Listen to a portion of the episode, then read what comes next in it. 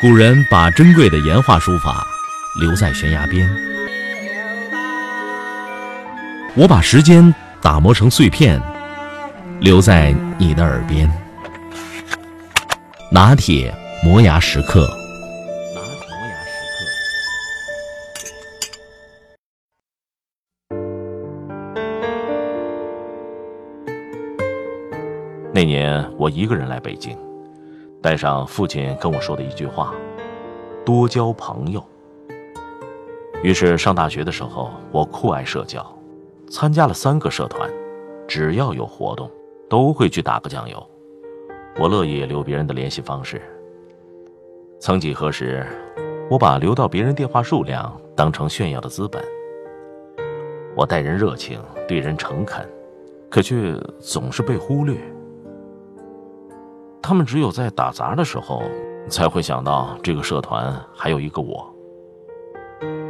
那段时间，虽然很多场合都有我的存在，但永远不是核心。别人也不大愿意跟我交朋友。可活动以后，留下打扫卫生的永远是我。有一次认识了学校的一个老师，那年我还是个学生，屁颠屁颠大半夜去他办公室。只是因为他跟我说了晚上他一个人在办公室值班。我听他跟我聊了很多，不过能够感觉到都是表面肤浅的东西。他告诉我他是负责学校入党工作的，我听得很认真。临走前我记下了他的电话，还给他送了两袋水果。后来我入党写申请书，那个时候不知道可以在网上下模板，就傻了吧唧的发短信找他帮忙。他却冷冷的回了一条：“我没空。”其实我在很多场合都遇到过这样的拒绝。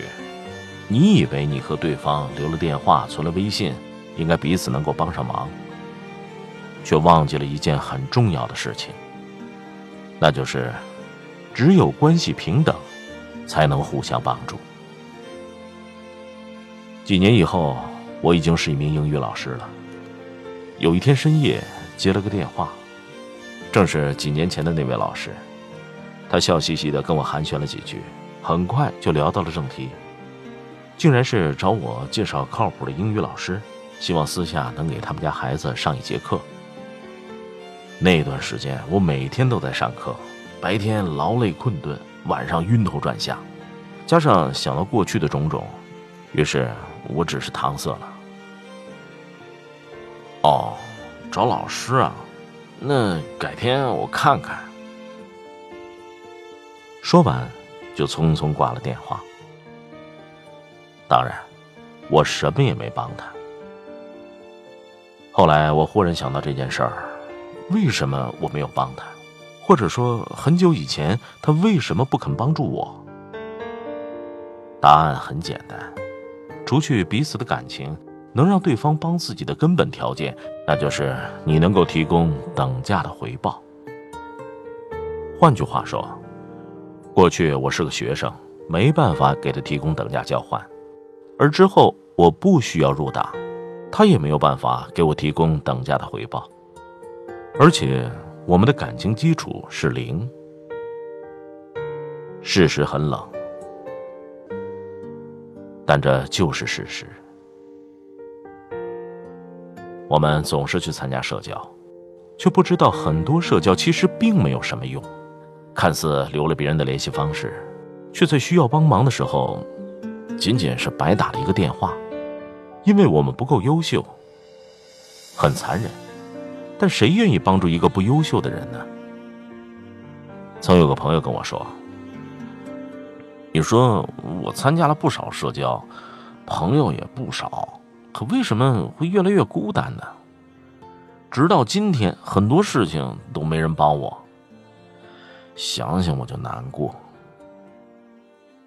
我就问他：“那你既然参加过不少社交，在社交场合，别人一般怎么介绍你的？”嗯，怎么想起问这个？他们一般都会说：“我朋友小白。”我说。那一般怎么介绍那些优秀的人呢？哦，那介绍起来可就多了，什么独立撰稿人呐、主播、导演、教授等等。我说，刚才听你说了这么多，其实你懂了。如果你自己不强大，那些社交其实没有什么用，只有等价的交换才能够得到合理的帮助。所以在你没有能够足够强大、足够优秀的时候，先别花太多的宝贵时间去搞什么社交，先花点时间读读书，提升一下专业技能。我们都有参加过一个聚会，发现无话可说，甚至不知道做一些什么的经历，因为这个群体不属于你。要知道，只有优秀的人，才能得到有用的社交。几个月以后，小白参加了一个电视栏目，火了。现在他依旧喜欢参加社交活动。他告诉我，现在甚至有人每天给他分享一些文字，还有些是之前不喜欢理他的人。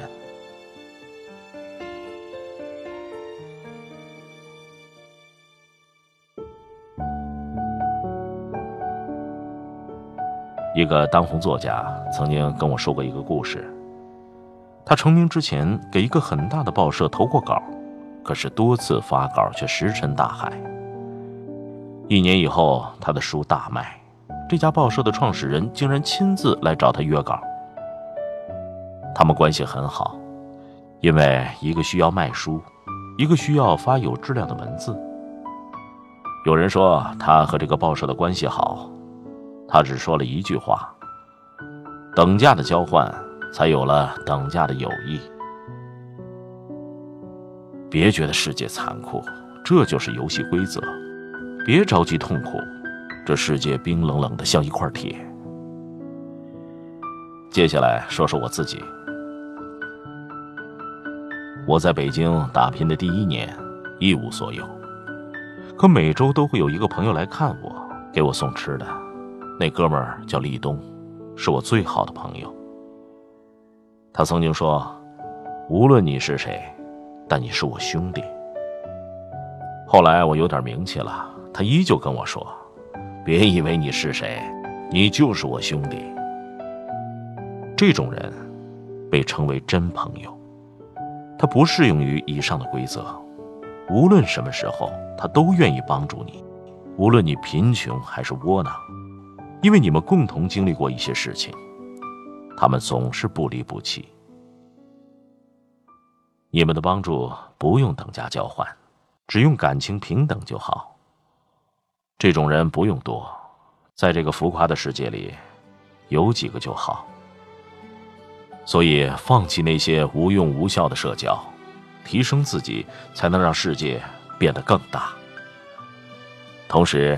相信世界上美好的友情存在于彼此内心深处，安静的守护好他们。偶尔在镜子里面，旧时光和我相遇，那片远远的天空，炉。火映红的暖冬，大雁飞过秋天海面，看着奔跑的童年，赤着脚的快乐，只不过是仓皇的一转眼。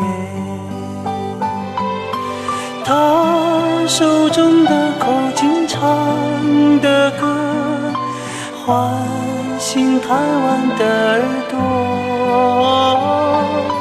爱是手中捧的红苹果。那年夏天，他微笑着不说。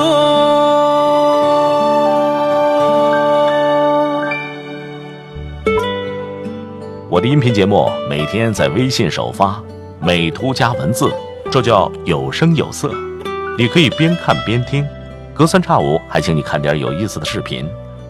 微信搜索“拿铁磨牙时刻”，关注我，每天都会第一时间做好听的节目给你。咱们微信上见。